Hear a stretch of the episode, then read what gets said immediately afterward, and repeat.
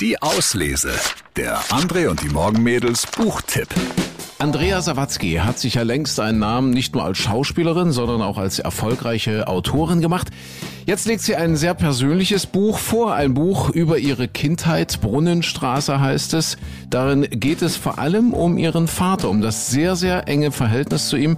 Doch bald stellt sich heraus, dass dieser so charmante und gebildete Mann schwer krank ist und auch seinen Beruf nicht länger ausüben kann. Zu diesem Zeitpunkt konnte sich mein Vater noch selber waschen und erinnerte sich auch daran, wie man die Toilette benutzt, aber seine innere Unruhe, die wuchs.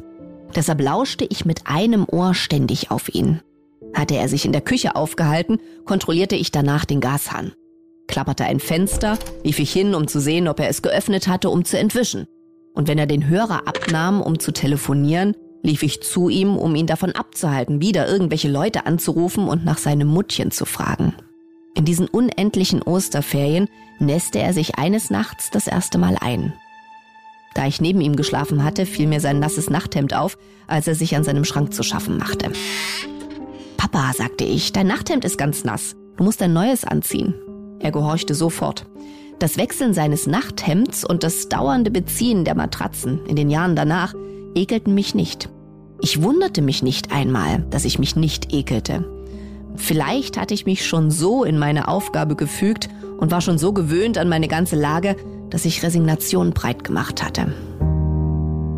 Ja, Andrea Sawatzki, Brunnenstraße, ein Buch über ihre Kindheit, keine Kindheit wie jede andere.